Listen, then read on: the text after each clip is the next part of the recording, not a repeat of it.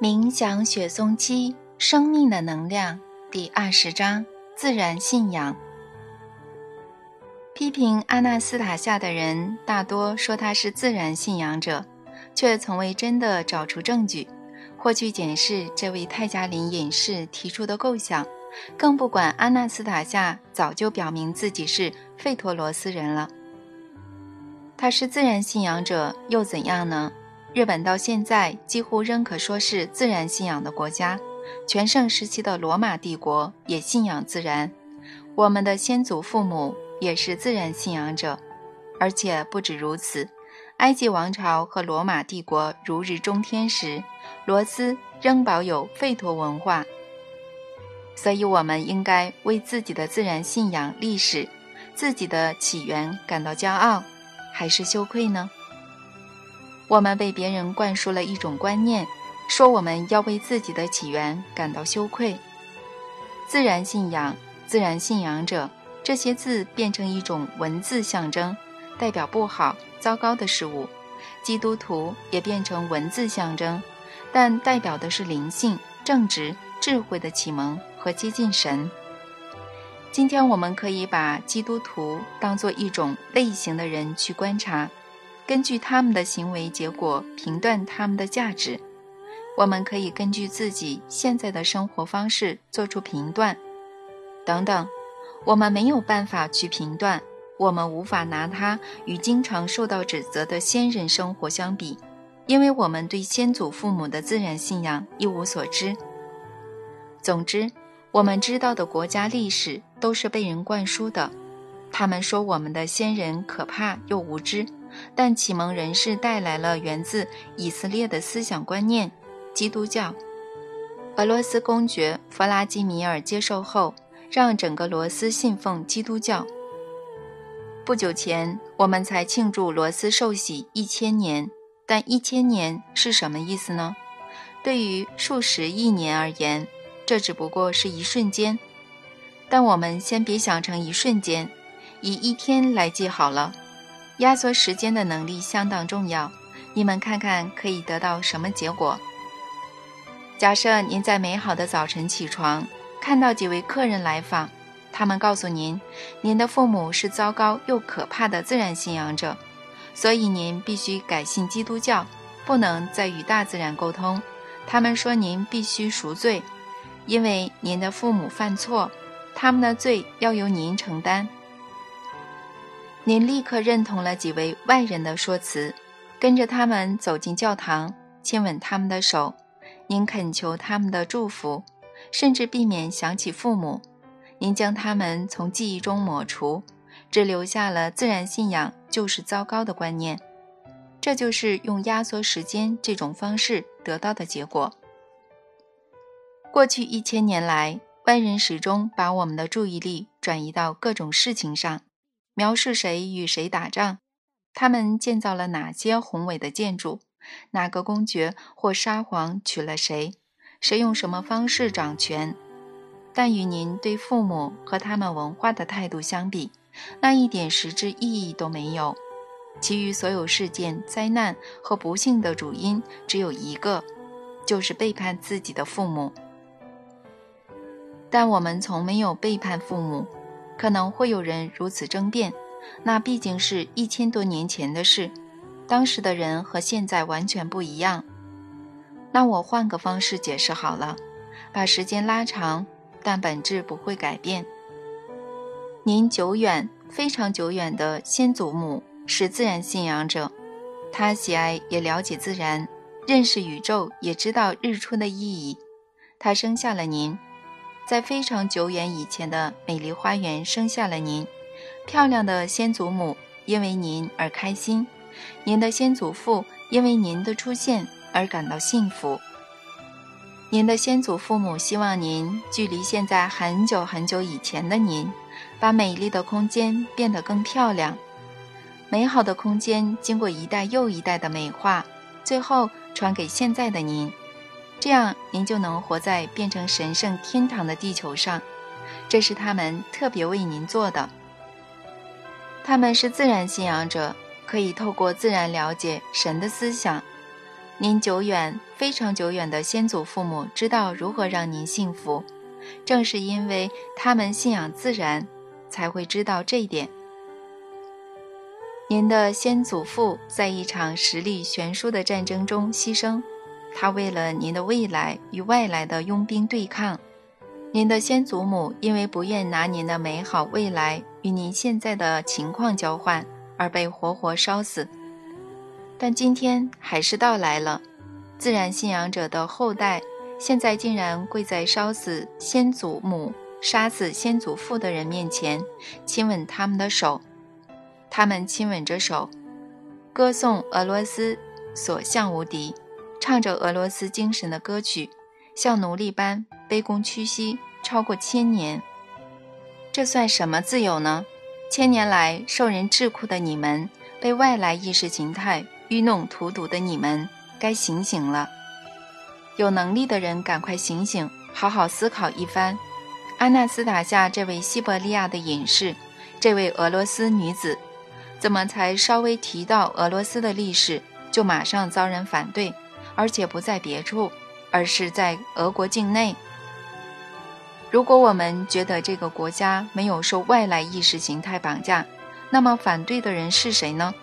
原来是俄国人自己不愿意听别人稍微提到过去和祖先，仿佛完全失去了理智。不，并非完全如此，因为现在有很多人写信。谱曲和作诗献给阿纳斯塔夏，出版他的言论的书也印了不下百万本。俄国人开始对自己孩子的幸福保持梦想，他们的心开始与久远和近代的祖先产生共鸣。反对的行为是被那些佣兵和帮凶煽动的。佣兵是谁呢？佣兵的帮凶是谁呢？你真的以为仅凭那位名叫弗拉基米尔的俄罗斯公爵讲几句话，就能改变整个俄罗斯民族的生活方式吗？他连自己的爵位都坐不稳了。他坐着坐着，然后突然说：“诸位，我认为你们都应忘记自己祖先的文化，改信基督教。”接着，大家兴奋地回答：“没错，我们对祖先的文化感到厌烦了。”请公爵替我们受洗吧。荒谬吗？当然非常荒谬。事实上，弗拉基米尔公爵当初为了巩固权力，试图改变古拉斯夫人的宗教观，还为此创造了众多自然信仰的神祇。然而，自然信仰并不推崇后续衍生的社会关系，也就是不认同财产和社会不公，人与人互相利用。以及公爵的君权神授，弗拉基米尔公爵为了满足自己的政治野心，不得不替俄罗斯民族选了一个外来宗教。大家也都知道，他之所以选择拜占庭的基督教，正是因为他看到神职人员虽在法律上服从君士坦丁堡的牧首，实际上却是臣服于公爵的权利。我们居然相信。他是为了罗斯的启蒙和繁荣做出这一步。我们都知道，意识形态的改变必定伴随着社会灾难和流血冲突。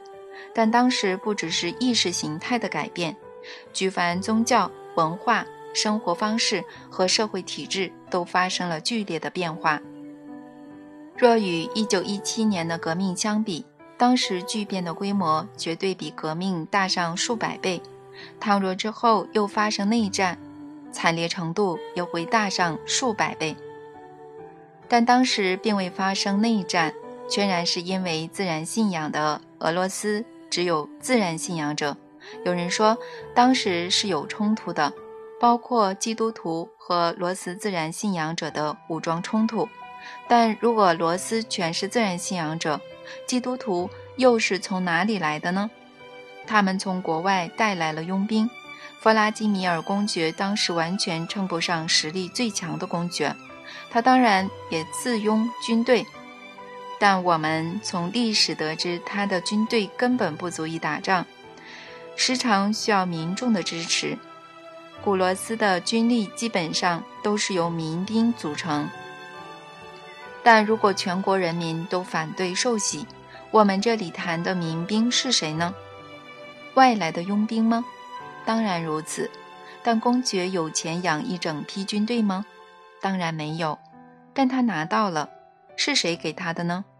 是罗马和其他基督教国家的牧首给的。他们当时已经累积了足够的财富。因此，一千年前，有着一半罗斯血统的弗拉基米尔公爵，为了巩固权力，允许外国传教士在罗斯传教，执行计划及煽动人群，最后甚至对俄罗斯民族暴力对待。但罗斯比罗马帝国来得顽强，没这么容易受到传教的影响。于是，公爵引进佣兵，强化了军队的实力。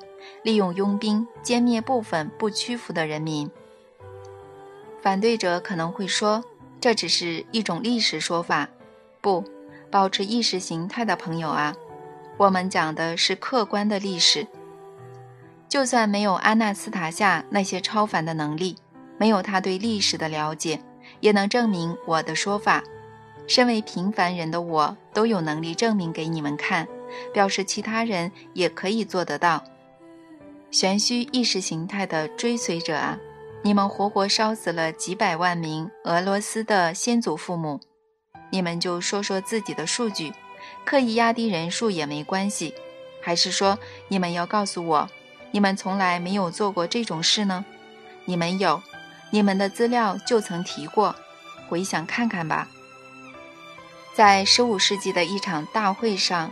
波瓦河地区的长老曾提出停止处死异端的议题。你们看看，这已经是在改信基督教五百年后的事。罗斯人还是顽强抵抗，最后死刑不但没有废除，那些长老还沦落悲惨的下场。但如果你们仍把我说的话只当做一种说法，那就请便吧。那我们也要把你们的论点当做一种说法放在一起比较看看。比较以后，就会马上发现你们的说法毫无逻辑可言，论述基础只在于要求别人把自己的论点当作真理。况且，你们也无法提出绝对的资料，证明罗斯的自然信仰者会拿人献祭等说法。让大家看看你们的考古证据，把献祭的牺牲者挖掘出来。你们做不到的，因为根本无人因此牺牲。让大家看看自然信仰者的书如何描述他们的世界观，让大家自行比较两种文明的文化。你们不拿出来呢？为什么呢？因为只要世人看到这些文字，就会发现现代的生活方式有多荒谬。所以说，你们的乌邦托式说法毫无根据，你们才会要求世人绝对的服从，相信我们。否则就会被贴上没有信仰的异端标签。有证据显示，罗斯是因为受人欺骗而被迫为奴。我不会逐一点出帮凶，一个例子就够了。从那个时代到今天，罗斯都可算是一个受人奴役的国家。就算到了现在，外来的思想观念仍占了上风。现在的罗斯还在进贡。只是形式不同，资金的流动、矿物资源的买卖、外国劣质食品充斥市场、意识形态的各种要素，现在都是受到严密的监控。只是稍微提到古罗斯的文化，就会引起反弹，包括不断陷害及攻击阿纳斯塔夏。你们说言论自由，但为何如此惧怕他所说的话呢？为何想尽办法贬低而不让人民有机会认识自己国家的文化呢？我知道为什么，因为我们祖先的文化是多么美好、幸福又有高度灵性。我在前一本书《家族之书》中提到，阿纳斯塔夏向我描述了一对爱侣的结婚仪式。两千年前的罗斯还有这种仪式。这本书出版后，引起了许多科学家和学者的讨论。而我也说过，最近有很多领域的学者都在研究安娜斯塔夏的言论，有些人公开发表，甚至找机会出版研究成果，也有一些人直接把研究寄给基金会参考。为了不让他们遭受攻击，我不会说出他们的姓名，只分享他们的主要论点。阿纳斯塔夏描述古罗斯文化的结婚仪式是一种独特而宝贵的技术，证实了古罗斯人的高度智慧。整个仪式并非奠基于超自然信念，而是知识上，只是我们现在把这种知识视为超自然了。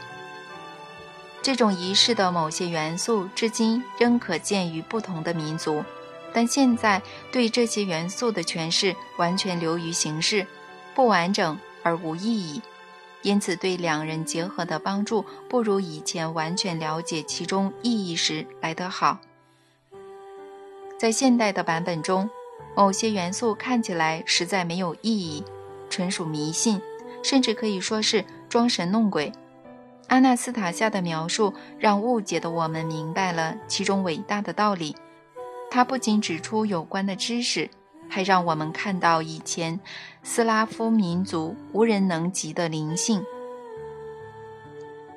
比较并分析现代的婚礼和阿纳斯塔夏所述的婚礼仪式，就会知道现代的婚礼比较像是发展程度较低的野蛮社会所有。而古罗斯的结婚仪式则属于各方面都高度发展的文明。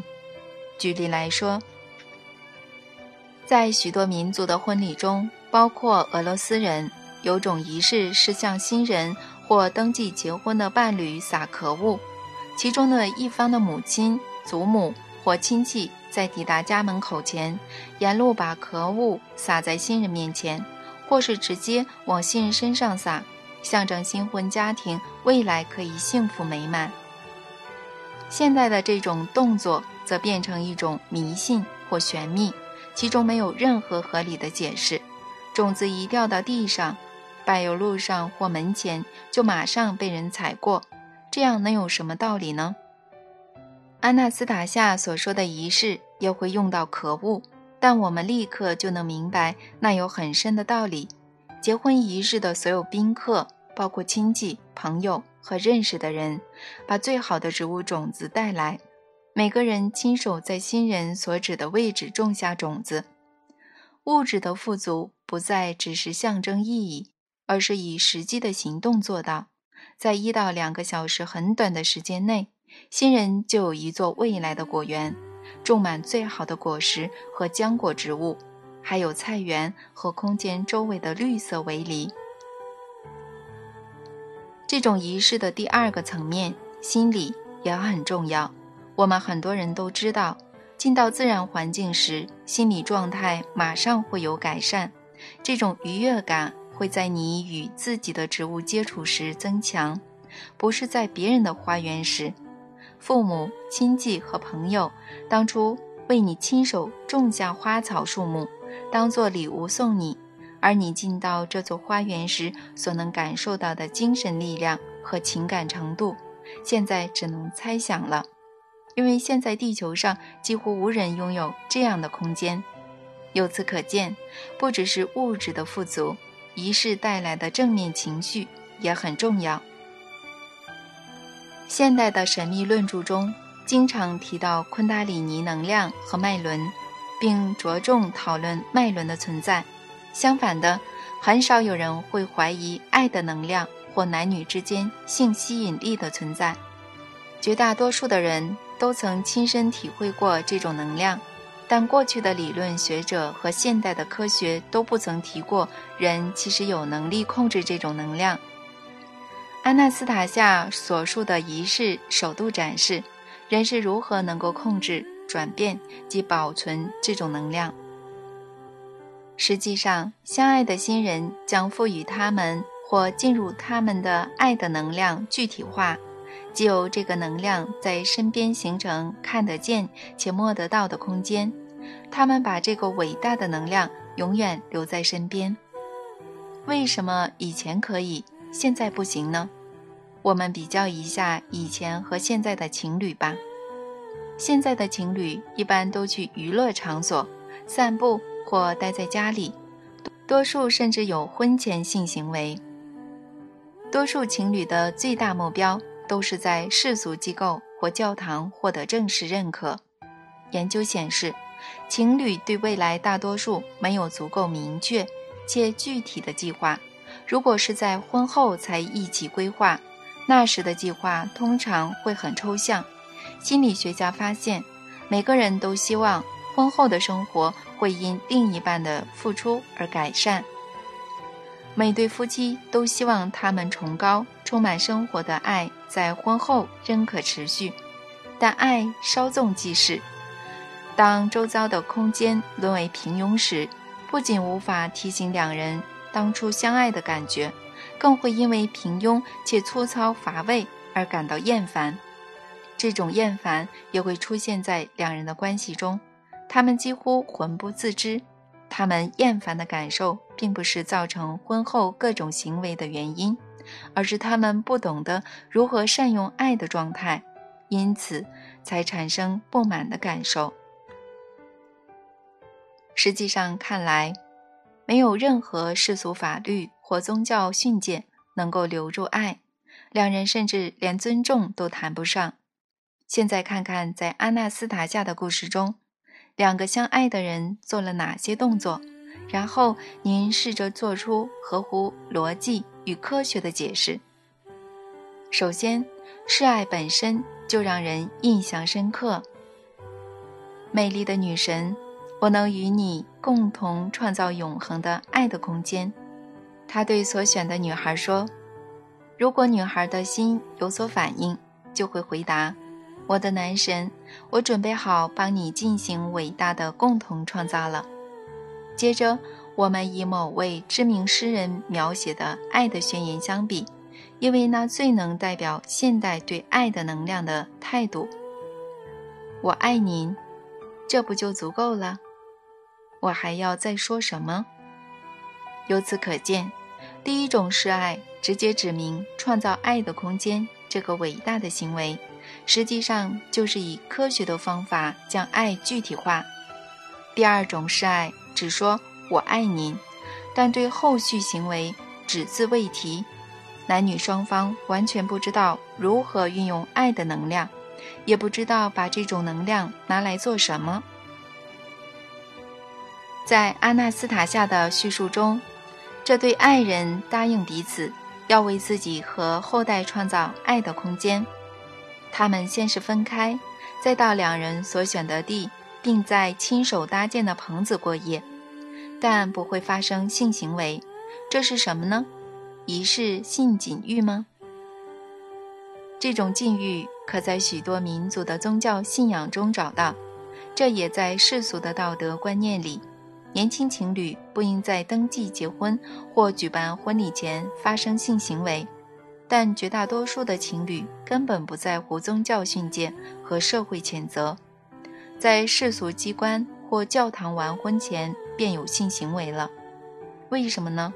最有可能的答案在于，社会和宗教的要求毫无逻辑可言，无法合理解释爱的能量的真谛。更精确来说，他们根本不知道，爱的能量会在人的内心激起大量感受。加速思考的过程，且这种能量可与处在巅峰的灵感比拟。这种灵感将诞生一连串后续的行为。古罗斯拥有高度的人际关系文化，情侣凭着知识，自然而然地将爱的能量和性吸引力转为一起为未来的共同生活创造空间。一对爱侣所创造的事物。几乎无法就科学的研究超越。阿纳斯塔夏的这句话便能证明这一点。学术界甚至连仿造美好家园的能力都没有，因为宇宙间存在一个定律：受到爱启发的创造者，只要一人就能超越所有缺乏爱的科学。在阿纳斯塔夏所述的结婚仪式中，所有人的行为都有逻辑，合乎情理。且象征最高的灵性和存在文化，现代的婚礼就显得相形见拙，重点放在宾客大吃大喝的宴客活动。阿纳斯塔夏所说的预言、古代自然信仰的仪式，或以他的说法，费托罗斯的仪式，在情感、意义和讯息的丰富程度上，皆超越我们知道的所有历史故事，甚至胜过大家熟知的《伊格尔远征记》。阿纳斯塔夏对费陀罗斯的描述，实际上是介绍我们从未听过的文明。让我们看到其中高度灵性的文化，它彻底改变了科学对历史的既有认知，不只是我国的历史，更是全人类的历史。这种出乎意料且彻底的改变，以及改变来得如此容易，让现代科学的许多巨擘感到困惑不已。所以，为了维护自己的科学地位，很多科学家假装什么事也没发生。假装自己对此一无所知，他们就像把头埋进沙里的鸵鸟。这些讯息确实存在，拥有真正的价值且触动人心。这个社会会越来越需要它。亲爱的读者，我曾和你们提过一些科学家的论述，如你们所见，他们证实阿纳斯塔夏的言论有很大的意义。甚至提到科学界其实对此无所适从，但无所适从是一回事，反对又是另一回事了。有些人群起阻止这些讯息的传播，不让大众知道我国和我族的历史。对于我们可能碰触祖先的文化和知识，有人深受威胁。是谁呢？他们现在受到谁的压力？遵照哪个城市行动？把我们的祖先称为野蛮的自然信仰者，把自然信仰这个伟大的词汇扭曲成糟糕落后的观念呢？我国的历史学家怎么会同意这样的定义呢？那一定不是我国的历史学家，还是说他们压根儿不是历史学家呢？如果他们至今连一千年前的历史都无法向我们说个明白？还在贬低或放任他们诋毁这段历史，让他们绝对不是俄罗斯的历史学家，而是为别人效力的叛国贼或佣兵。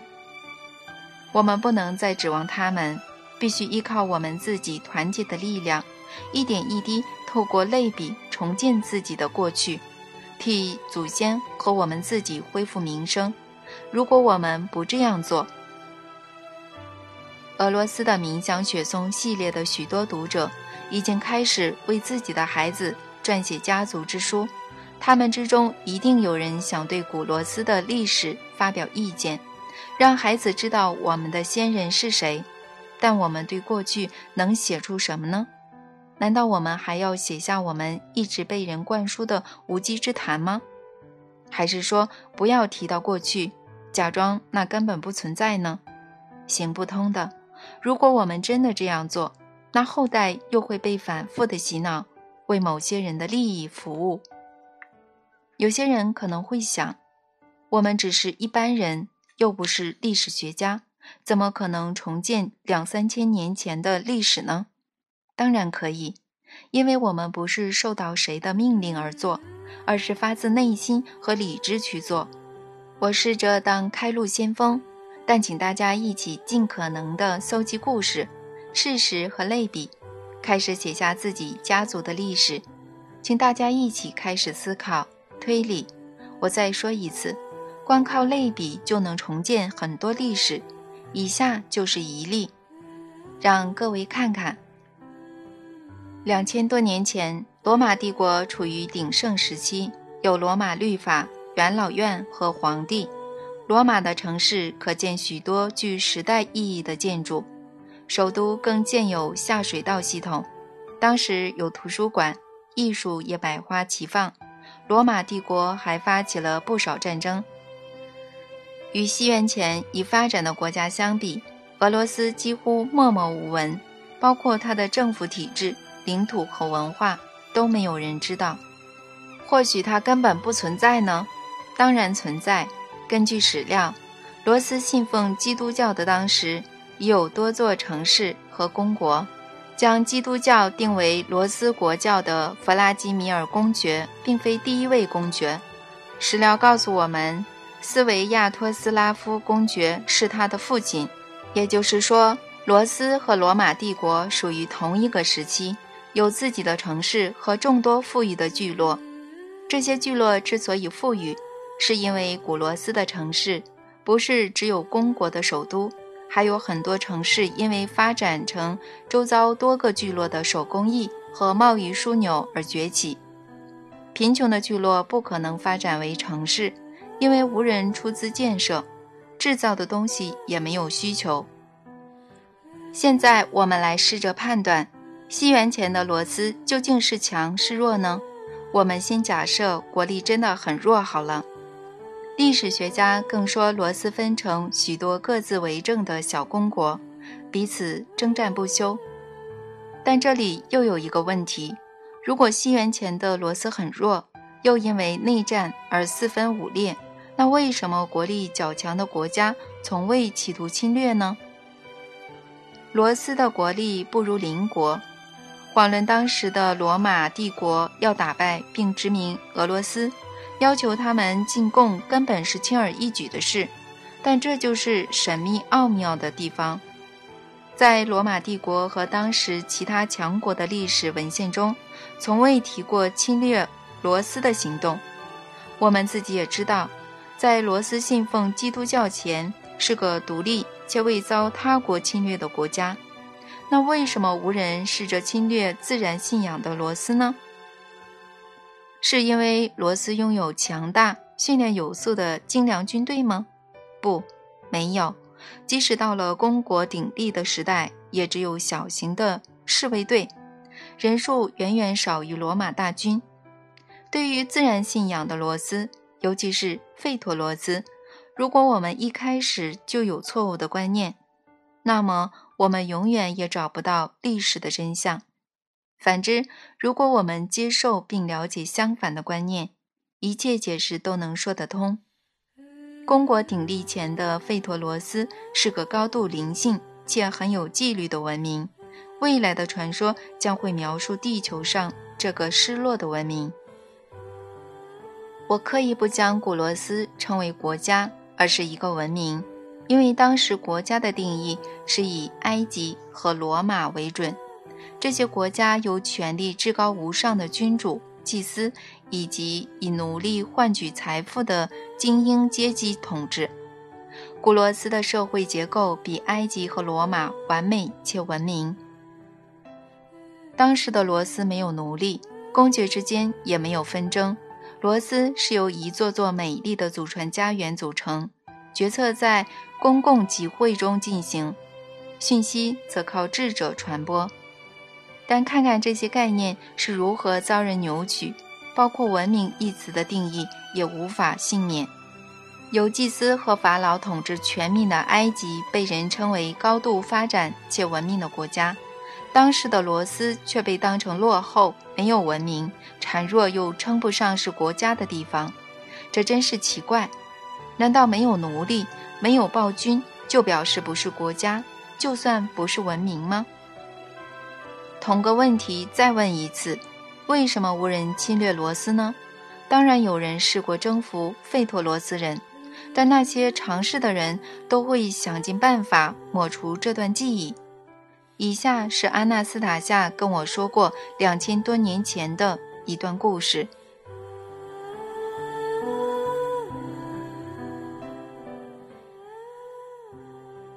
享雪松七生命的能量第二十一章战争。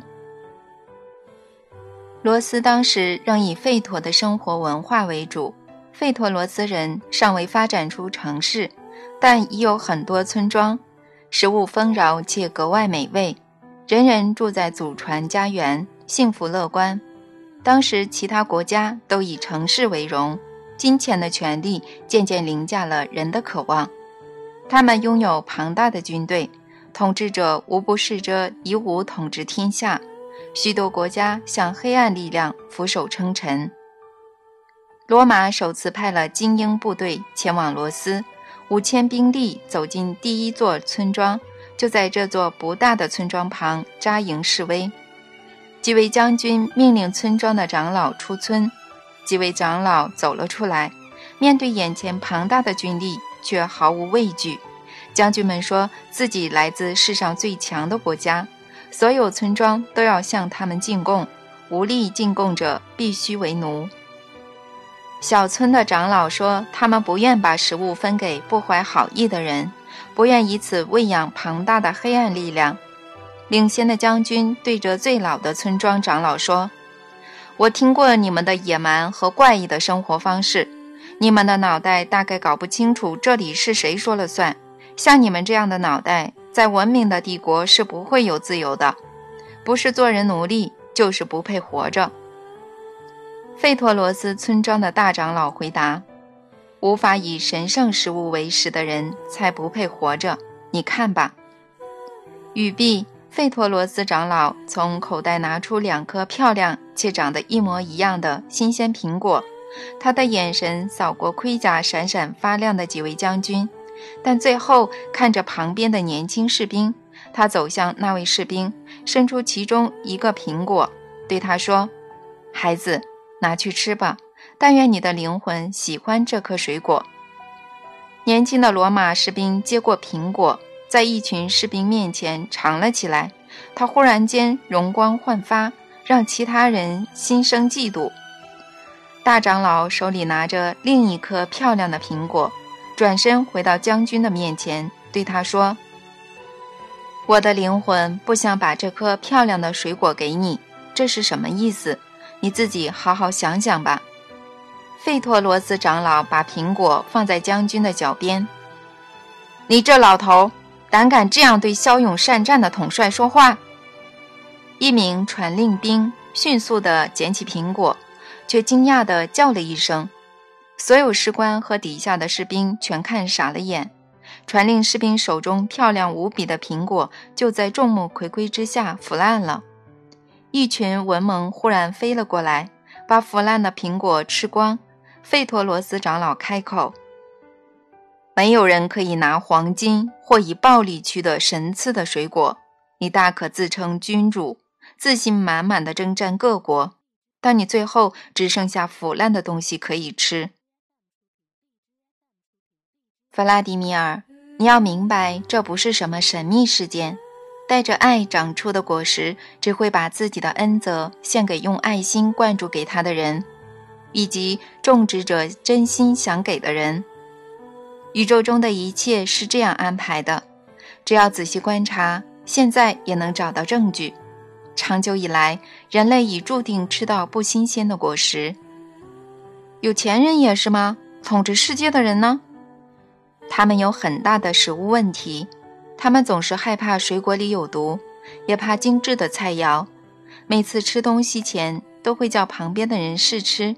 他们安排守卫和专人管理食物，但没有用的。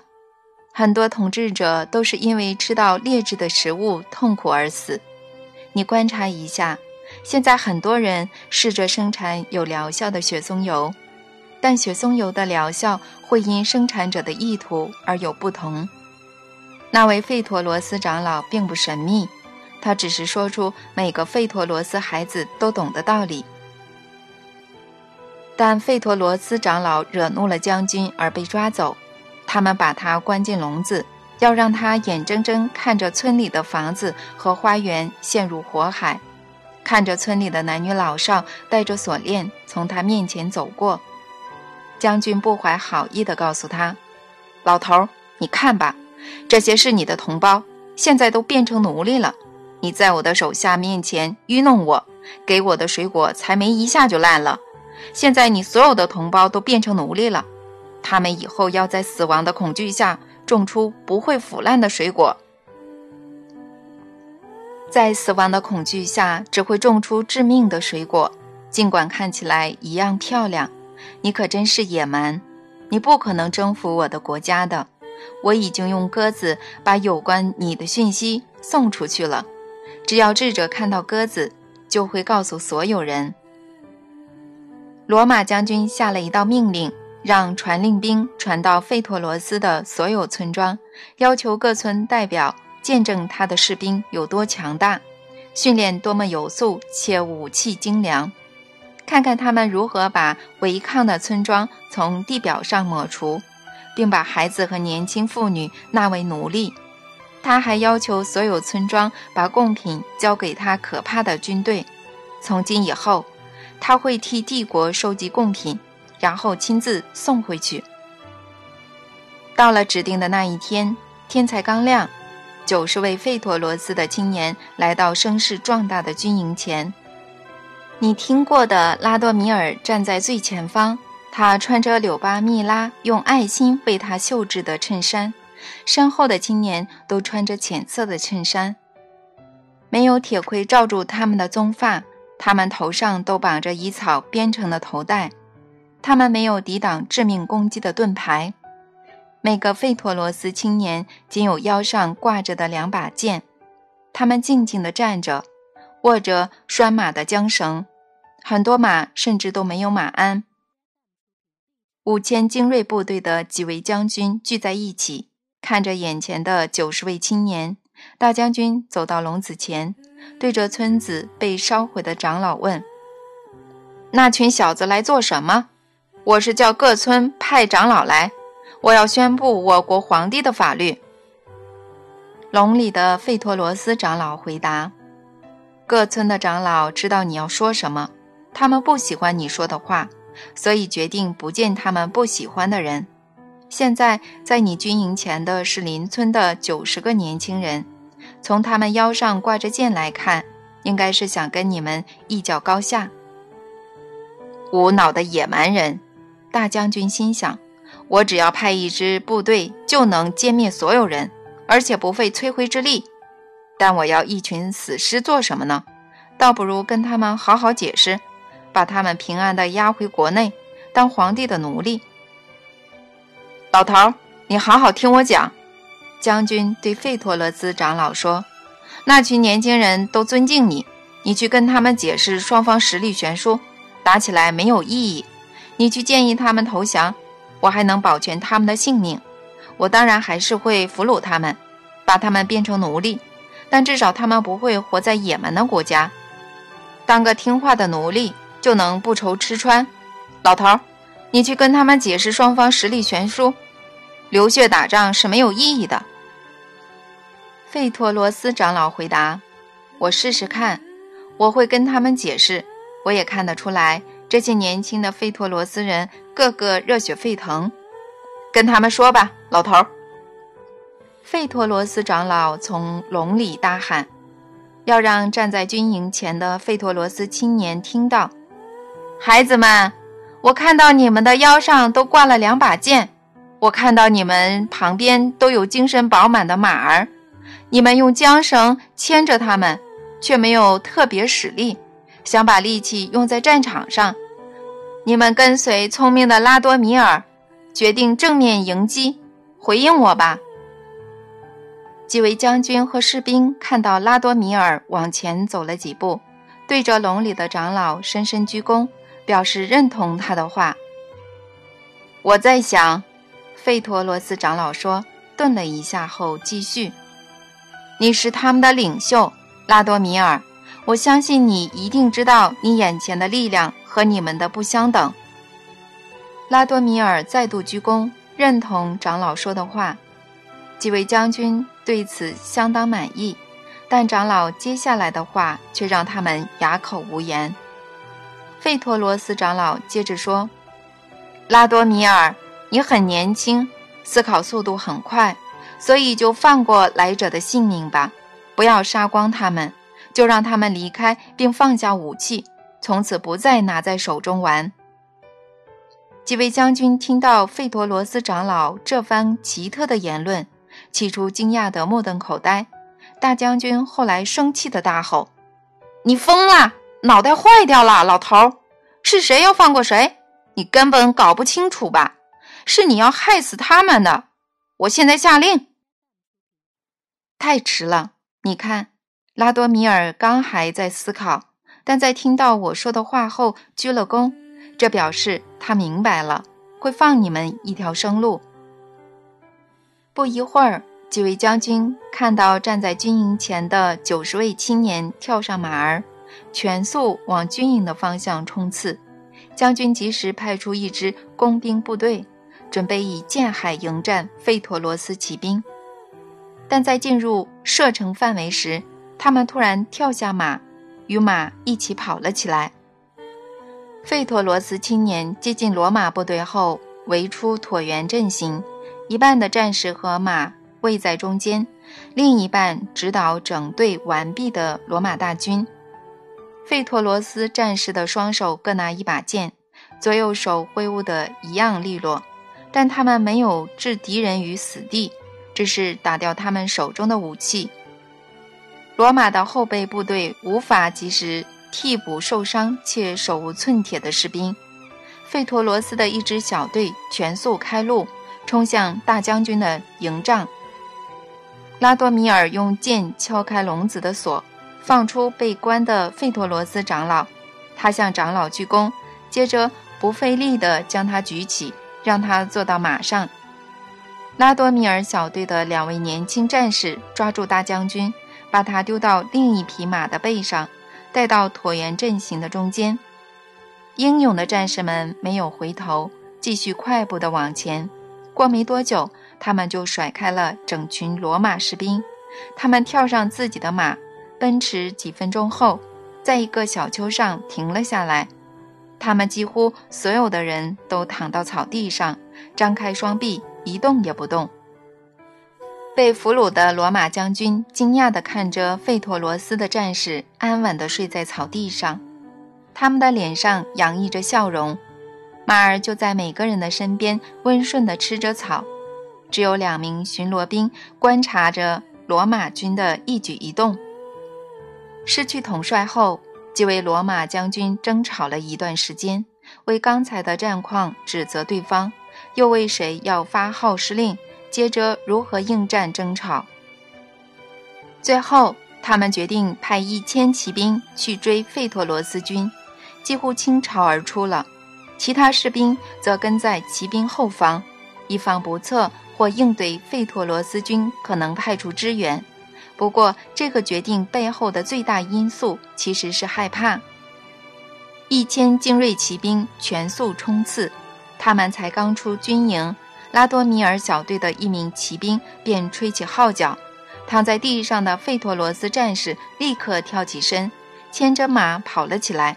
休息后的费托罗斯战士跑得很快，但背后的罗马骑兵慢慢地拉近距离，虽然很慢。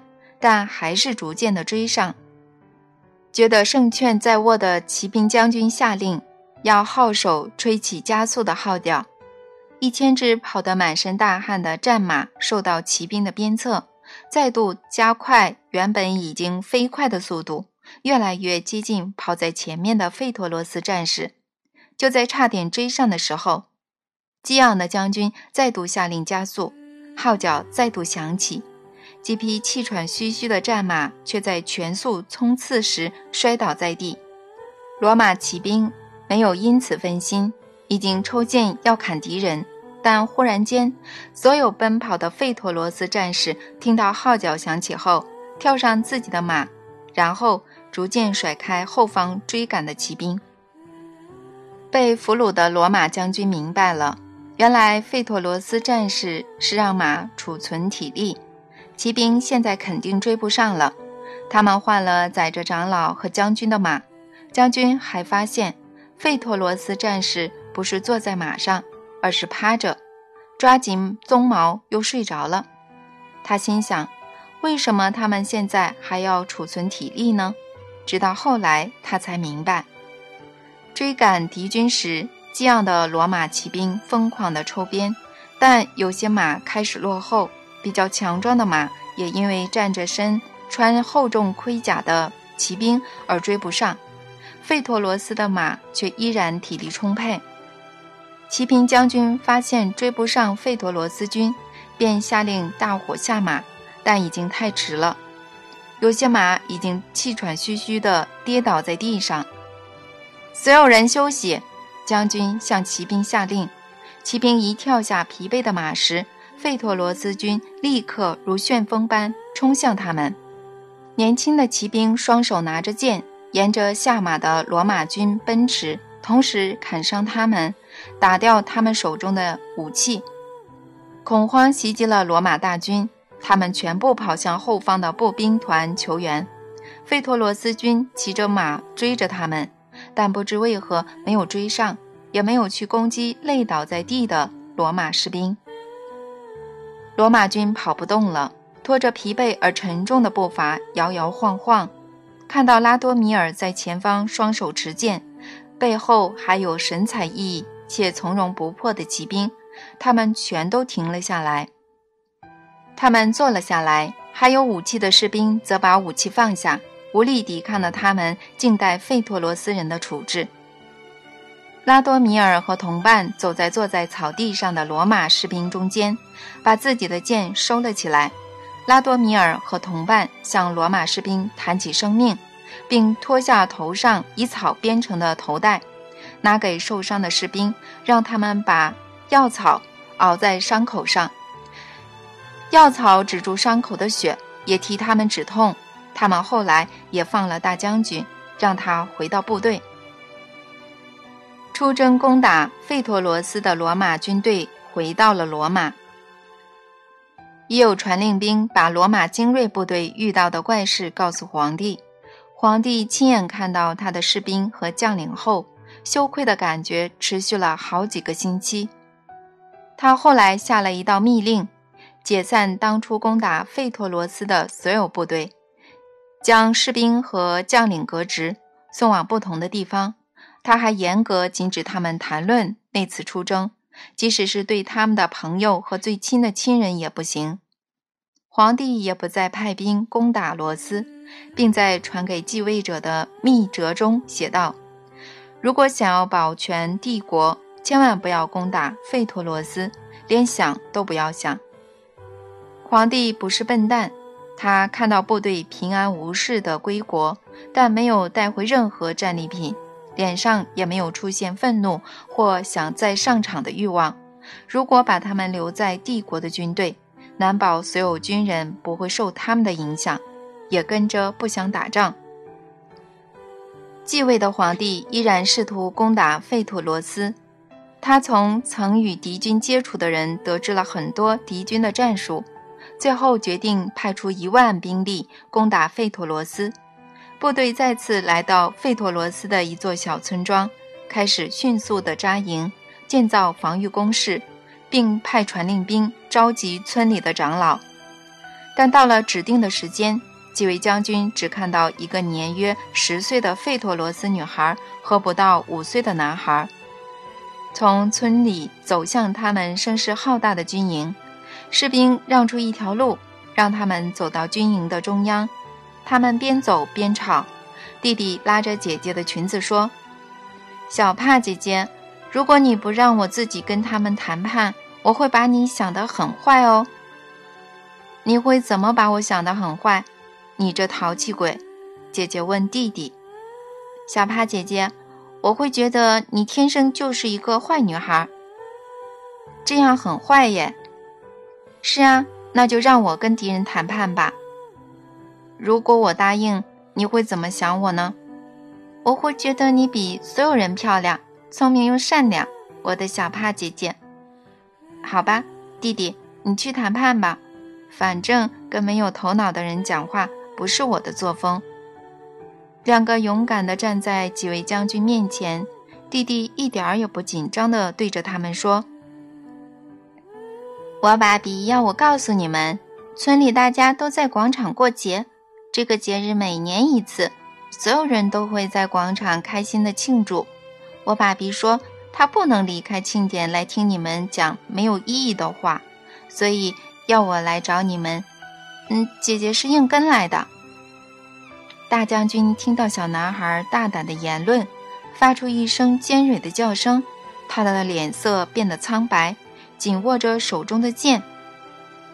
你这放肆的小子，胆敢这样跟我说话，我要把你抓进马厩，让你做奴隶做到老。而且你的姐姐……喂，姐姐这时插话：“叔叔啊，赶快把你们的玩具丢掉，什么剑、盾牌和矛。”都丢掉，趁你们还能跑的时候，快回去吧，为你们的生命跑吧！看到那团云了吗？它不会和来的人发话，不用说话就能攻击你们。小女孩接着打开一包东西，抓了一把花粉撒向弟弟，再把剩下的花粉往自己身上撒。那团云到低空全速往罗马军营飞去，嗡嗡作响，且越来越大，最后笼罩了军营。过没多久，罗马军全把盔甲丢到地上，盾牌、矛和剑也不要了。将军和士兵的营帐很快的就空无一人。